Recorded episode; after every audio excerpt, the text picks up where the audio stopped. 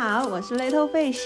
我在北京。大家好，我是满满，我在上海。大家好，我是乔娜，我在台南。今天我们的这个先读呢，要开始读一个非常非常经典的一个哲学的著作啊，就是柏拉图的《理想国》。就最开始有这个想法的时候，是我看到一个公号上面有一个学者，然后他说他跟他。十几岁，好像大概十岁左右的女儿一起来读这个柏拉图的《理想国》。对，很多人都会说，哎，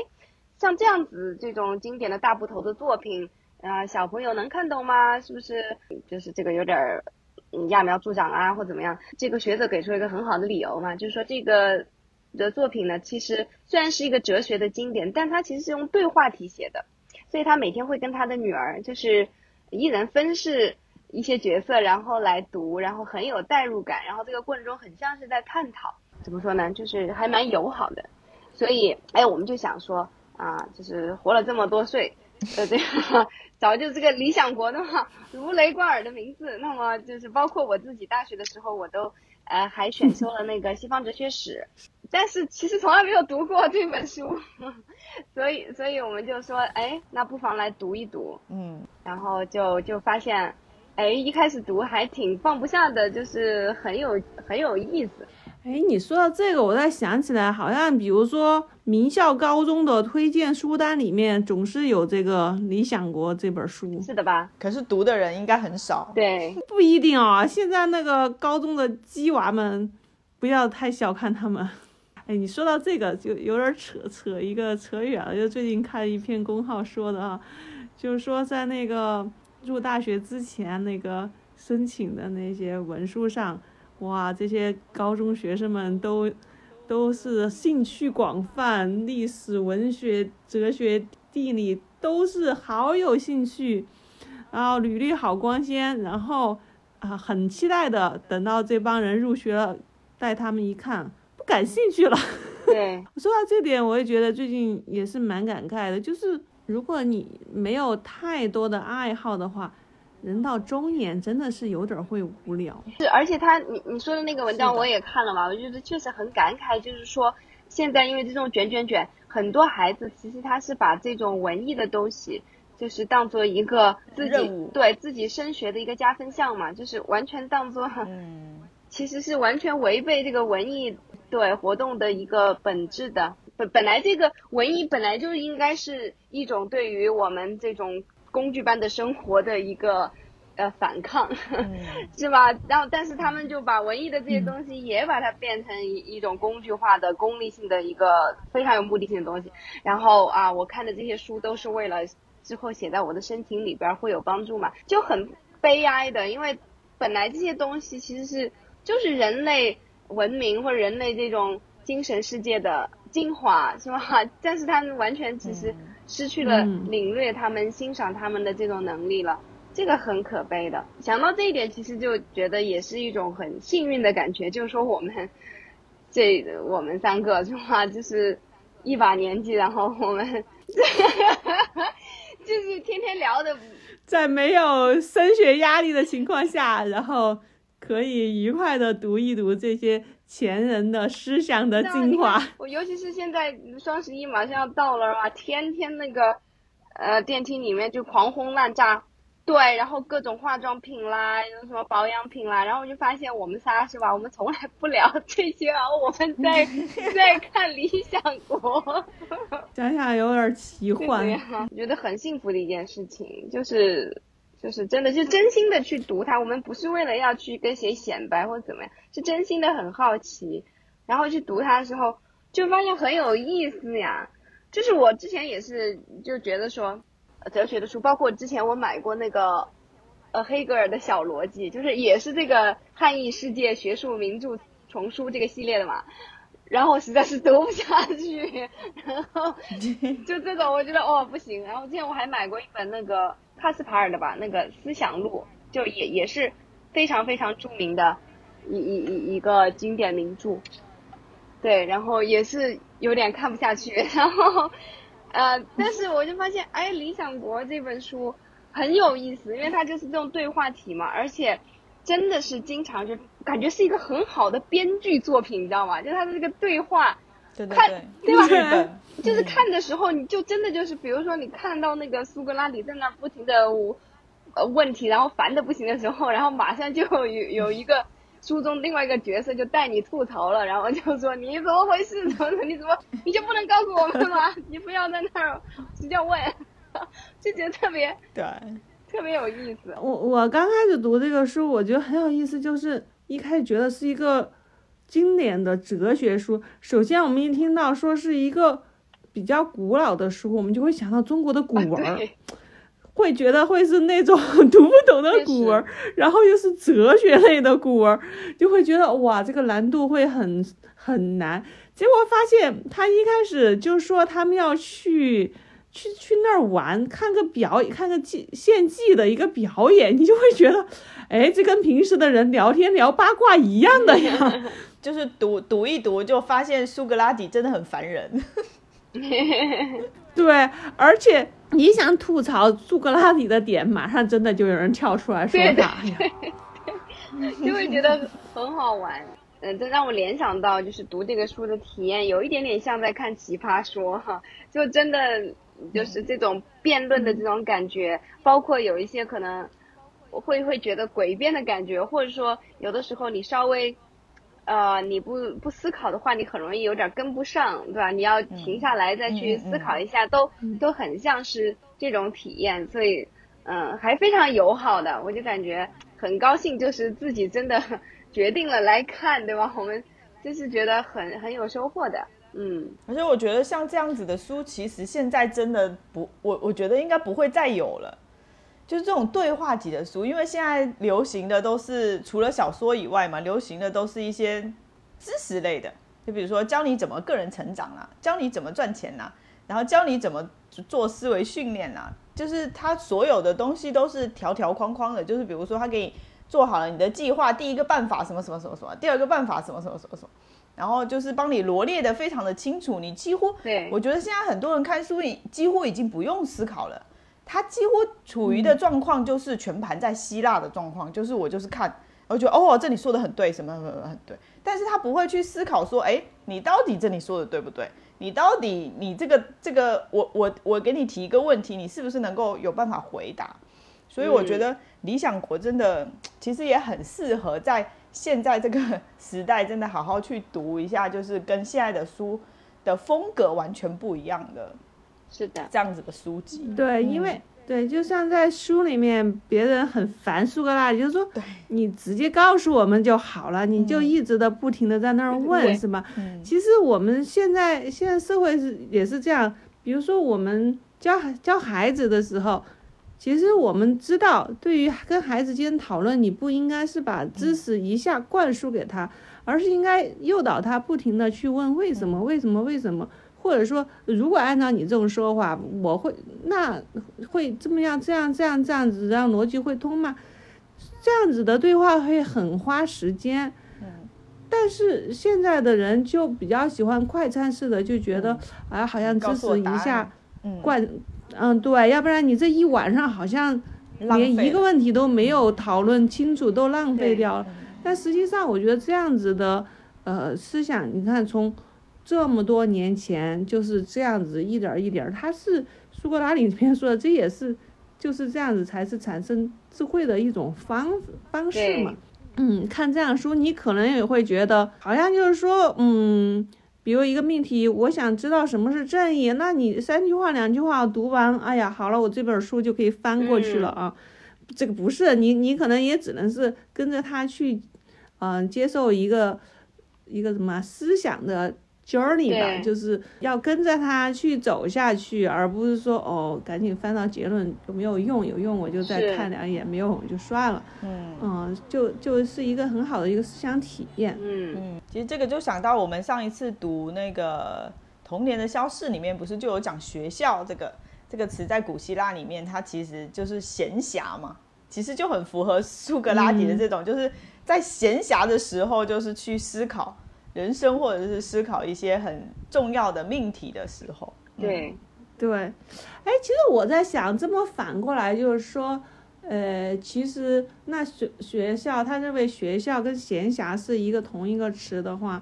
那闲暇也就是一种学校，是吧？嗯，就是说，嗯，你闲的时候你会去思考东西。那换句话说，学校也应该是一个闲暇的意思。状态。那就是说，你在学学校里应该是一种很慢悠悠的一种状态，而不是一个劲儿的去灌这些知识的一个状态。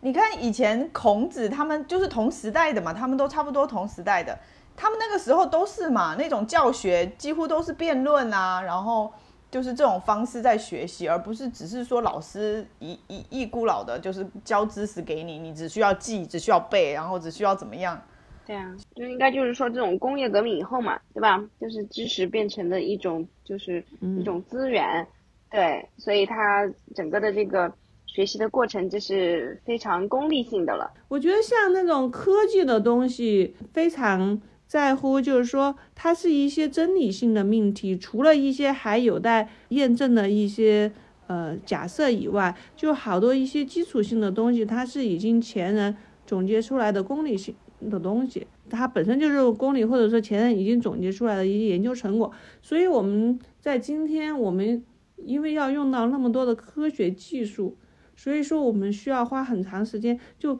纯粹性的去输入这些过程。但是我觉得，像哲学的一些命题，它是自古以来就没有很好的一个定论，还在不停的探讨的一个过程。像这一类的东西，要经常去探讨，而不是一味一味性的，就是说，哦，我那个读了很多东西，我是我我就像一个储存器一样，我储存了很多知识就 OK 了。其实更多的是一种怎么去思考。思维的一种方式。其实我一一直还在想一个问题，就是说，因为像最近，呃，我经常跟一些呃大学生接触啊，包括因为我我们会有一些在双非的那种院校的合作班嘛，我我真的是其实跟他们这些学生聊天的时候，还是就是特别切身的感觉得到这种今天这个卷卷卷的这个社会，其实对他们带来的这种压力。我就一直在想一个问题，就是我在想说，真的，你说未来这种大学教育，你说我感觉它一定是会发生这个翻天覆地的变化的。我现在就在想，今天你说我们有这么多学习的资源，还有这种知识，这个就是你获取信息、获取知识的这个渠道是如此的丰富，就真的还有必要在学校里面待四年吗？我就就就觉得说，真的就是说，而且你还要。被这种所谓的院校的这个名声被划成一个三六九等，是吧？我感觉说，如果如果真的是一个非常善于学习的人，我觉得他他其实是可以，就哪怕他没有在什么很好的院校，我在想说，我觉得他应该是非常有可能，其实就是充分的去利用资源，不管是在学术上也好，或者说就是他把自己打造成一个更加有。怎么说？就是说，在就业市场上也好，或者，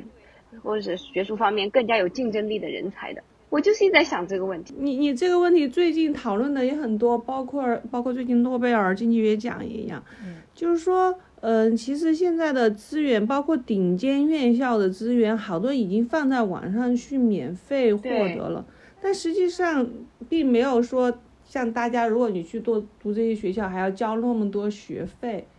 嗯，就是有个有个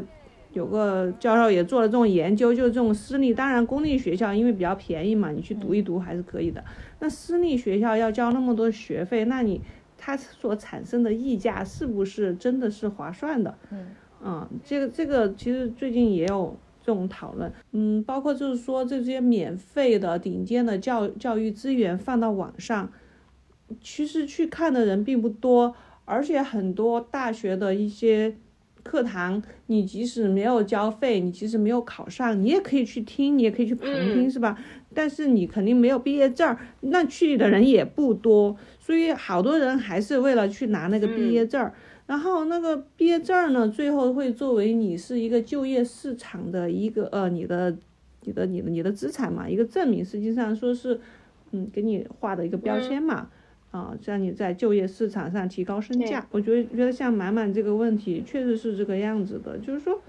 嗯，大家念大学，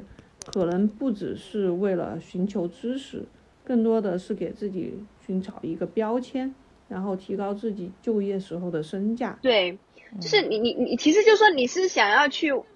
接受这个游戏规则，然后你就就去玩这个游戏，是吧？但我就在想说，其实有时候跳出来看看的话，这个社会是不是已经给我们提供了一些可能性吧？至少不是说绝对，但是有一些可能性是你可以挑战这个游戏规则的。就是我其实在思考这个问题。实际上是可以这样的，因为也有研究，就是说，其实你只要你的能力是到那儿了，你上一个名牌大学和普通大学，比如说你本身的能力，你可能可以考上这个名牌大学，但因为你稍微高考的一个失误或者什么某种原因吧，你没有上这个名牌大学，而上了一个普通大学的话，你出来的成就其实是差不多。这个之前已经做过这个研究了。嗯，是的，嗯，就并不是说你你上了顶尖的学校，你就一定会获得更多的提高，或者是做出超越你本身的一些事情，还是以你本身你的水平来决定的。这当然就就是说，你你想你本来是可以考上一个顶尖大学的人的话，那你获得知识的能力就已经具备了。即使你没在这个学校念书，你也可以会有很多方法去获得这些知识。是，所以就像满满说的，如果一个人能不能够利用这些知识，并不在于他有没有去读这个学校，而是他愿不愿意和他有没有能力去找到这些资源，嗯，或者他愿不愿意去利用这些资源。是啊，而而且就是说，如果说你按照他的这个呃游戏规则去玩的话，你就会发现，比如说我碰到的这些双非的一些学校的孩子，他们就为了要有一个更好的未来，他们就必须要去把自己的绩点刷得非常非常高嘛，对吧？因为很多的像呃不管留学也好，或者说保研或怎么样的，反正他就是必须要把成绩弄得非常非常的高。那这样子的话，就他们其实在选课的时候，根本就不是在考虑。这个课我学了，对我的整体的综合实力，还有我未来的一个对我自己的规划有没有帮助？真的，他就是会想说这个课能不能拿到一个高分儿，他就完全在考虑这个，就感觉说虽然说你去玩这个游戏规则，你照这个游戏规则玩，呃，似乎是一个稳妥的道路，嗯，但其实无形中你就是一直在做一些对自己的长久的，就是一个一个怎么说啊，比较终极化的一个规划，呃，不利的事情。就是，但是我就想，我就想说，如果说你真的跳出来，就是说你真的就想好了，你比如说你你在进入大学的时候，你就想好，对吧？我希望通过这个学习的过程，我提升哪方面的能力，对吧？我希望我最后能够达到一个什么样的啊目标？就这个跟跟学历没有关系，而是我真正要从这个学历里边得到的东西。如果你从这个方面去想的话。你可能真的真的会会发现，不是说你你就是按部就班去上课就行了的，你真的是要要做很多，一方面是额外的工作，但也有方面一方面可能去去去从这个规则以外、系统以外的东西去做一些探索。可能你甚至你可以在更短的时间就达到你的目标，你何必要在那里去浪费生命？我感觉就是在不停的考这个考那个。这个不是就是国外很多年轻人他在高中毕业之后，他就会选择要去环游世界什么之类的，然后要一两年之后他才会再回去大学里面去选他想要的专业，然后想要去读。我觉得其实大学的像台大现在好像也在规划说，就是大一和大二就是全科制的，然后到大三之后再分专业。嗯，我觉得这个也是一个趋势，就是现在的年轻人他其实。并没有办法在高三的那个年纪的时候，因为高三之前一直都在很努力的学习嘛，他其实根本就没有办法去思考说他的人生到底要走到什么样的路上去，到底是他需要或者是他想要去学习什么东西，是给他们一两年的时间，让他们去接触更多的世界，或者是接触更多的学科，或者接触更多的实践的东西。然后再去决定之后要走的路可能会比较好。对，其实像像德国的大学，比如说你考上之后，你就可以办休学，你甚至可以休学十年之后都结婚生孩子之后，接着去把大学读完，都可以。其实它这个会提供比较更加灵活的一种选择方案。嗯，然后我觉得像满满说的这个做规划的问题，我觉得不只是说你念大学的时候，你是去刷你绩点高的分儿来满足你短期的利益，其实你工作之后也会面临同样的问题，就是你是会说你先有一个很明确的一个职业目标，然后你所干着的工作是能够朝你的目标去走的，还是说？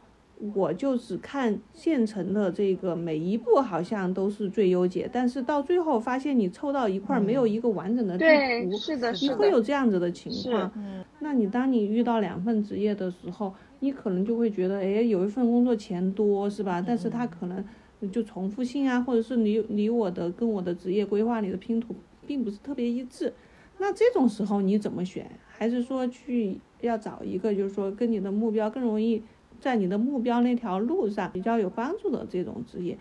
其实这个也是一样的。包括你就算是在同一份职业里面，你可能会有不同的项目，你是选跟你的目标一致的项目呢，还是说，哎，选这个领导更好搞定的是吧？或者是更容易升职加薪的项目呢？还是说更轻松的项目呢？其实这个人生就是在不停的在做这种选择。是，嗯。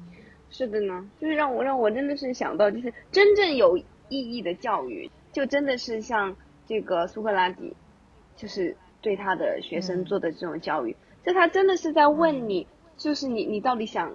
想想追求什么，对吧？你的这个人生的一个终极终极的价值到底是什么？要去思考这些问题，因为如果你没有这些问题的话，就今天我们天天都在说的这个空心病嘛，对吧？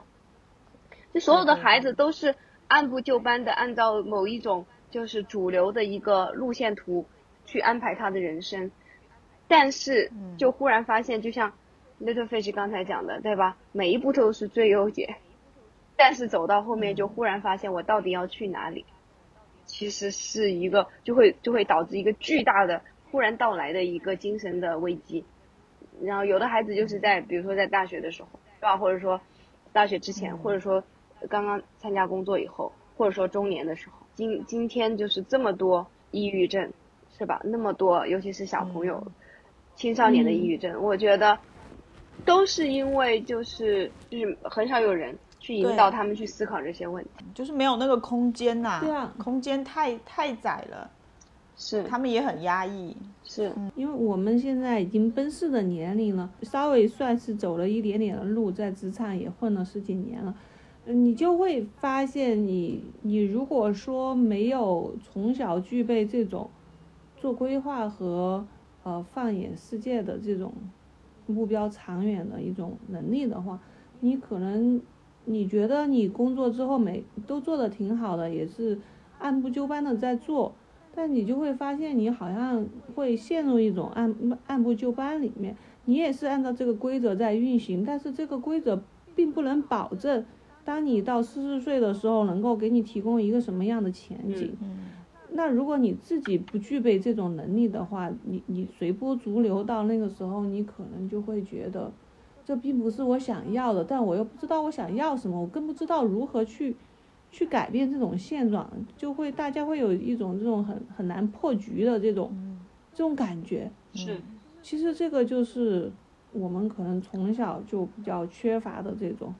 嗯，自个儿去独立的去思考，跳出体制外，去看到更大的一张。其实我我在看那个，嗯，他的译者的引言嘛，我发现这个书绝对是很能聊的，因为他他这个里面他就有概括说他谈论到的各个主题嘛，太多了，方方面面，就是一直到我们，嗯，今天现代人面临的各种问题，其实他都有聊到。他我我大概念一下。他书中讨论的这些问题，他书中讨论了优生学的问题、节育的问题、家庭解体的问题、婚姻自由的问题、独生的问题、专政的问题、独裁的问题、共产的问题、民主的问题、宗教的问题、道德的问题、文艺的问题，还有教育的问题，加上男女的平权、男女的参政，还有男女的参军等等，非常厉害。这么多年之后，还是这个话题。两千多年以后。还是过了问题，太有意思了。欢迎听众们跟我们一起读。对对，就是其实蛮有趣的。其实我感觉我们的很多的听众可能还是比我们小挺多的。如果我们早一点看这书，可能也会有一些新的思考嘛，是吧？哎，但是说到这个，就是最近我看了一个一套书的宣传，我觉得还很得我心哎，他就是搞了一些那种科学的那个原点。现在其实很多人很少去看那个科学家当时写，就比如说像《物种起源》，就是这种书了，因为大家这个原理大家早就已经学了。但是他就说，去回到那个原点的时候，你其实会去想这个，你去学习的不是说只是一个结论，就是又回到我们刚才讲的一样，就是不是一个结论，而是你要去看这个科学家的思维过程，哦，就是这个其实是最宝贵的嘛。所以就是我觉得这个思路也挺好，然后它也是有一个针对青少年稍微改变了一下下的这种比较读起来更友好一点点的这种，全部都是一些很大部头的东西，但是其实是，嗯，都是可以让你看到这个科学家他思考的过程啊，我觉得这个很有意思，这个点很有意思。世界上好书太多了，读不完，能够读到一本好书，然后就是有一些思考。就是度过一段愉快的时光，真的是非常幸福的事情。